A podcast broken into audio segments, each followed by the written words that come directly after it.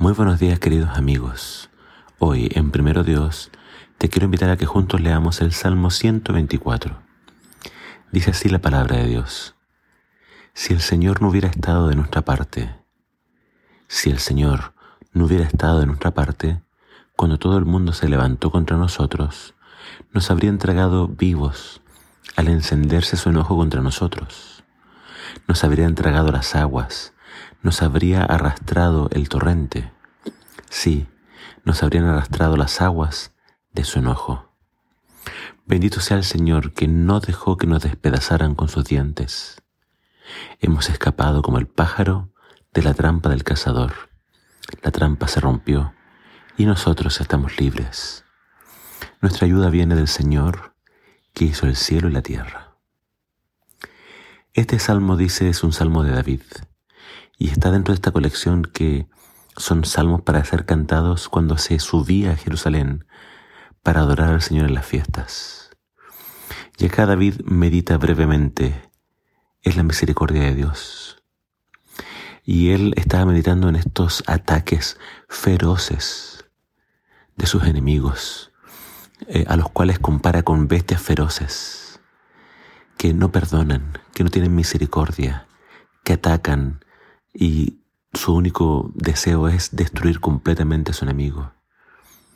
No sabemos de quién está hablando David, no sabemos de cuál de todos sus enemigos él tiene ahora en mente, pero él nos muestra la crueldad del ser humano, de cómo puede ser su enojo tan fuerte que su único deseo es destruir y arrasar. Pero David en medio de estos ataques y enemigos reconoce una cosa, Dios ha estado de nuestra parte. Y al, principio del Salmo lo repite dos veces. Quizás es para invitar a, Israel que cuando cantara este canto, esta idea no se les olvidará. Dios está de nuestra parte, Dios está conmigo. Y quizás tú también puedes cantar esto. Quizás tú puedes mirar hacia atrás y meditar en cuántas veces Dios te ha salvado de una muerte segura. Eh, o como dice este salmo, eh, eh, quizás algo que David en algún momento vio. en el campo a veces se, suele poner trampas para cazar aves, codornizas u otras.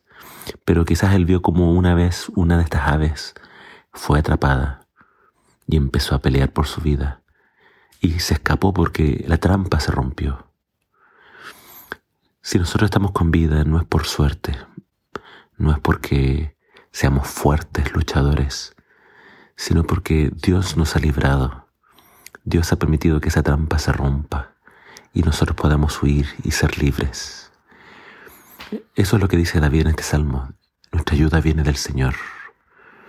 Y las aguas estaban que nos arrasaban, nos ahogábamos. Pero miramos al Señor y Él nos ha librado. Quizás tú estás pasando ahora por una situación muy, muy difícil. Y David en este salmo te dice, levanta tus ojos al Señor. Él tiene el poder para librarte. Él tiene el poder para rescatarte de todos tus enemigos. Y si Dios te ha rescatado y si Dios ha sido bueno contigo, tienes que adorarlo, tienes que agradecerle, tienes que subir, bueno, ya no está el templo, pero tienes que acercarte a su presencia y agradecerle por todo lo que Él ha hecho en tu vida. Que las bendiciones de Dios nos lleven a la alabanza y a la comunión con Dios. Que Dios te bendiga.